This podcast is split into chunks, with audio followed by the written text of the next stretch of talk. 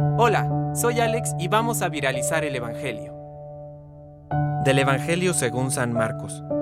Los escribas que habían venido de Jerusalén decían: Está poseído por Belcebú y expulsa a los demonios por el poder del príncipe de los demonios. Jesús los llamó y por medio de las comparaciones les explicó: ¿Cómo Satanás va a expulsar a Satanás?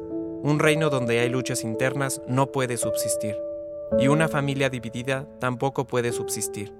Por lo tanto, si Satanás se dividió, levantándose contra sí mismo, ya no puede subsistir, sino que ha llegado a su fin.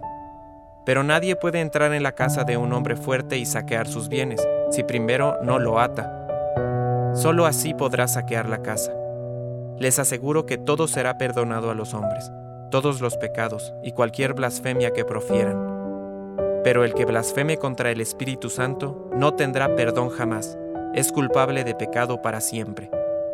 Jesús dijo esto porque ellos decían, está poseído por un espíritu impuro. Palabra de Dios. Compártelo, viralicemos juntos el Evangelio. Permite que el Espíritu Santo encienda tu corazón.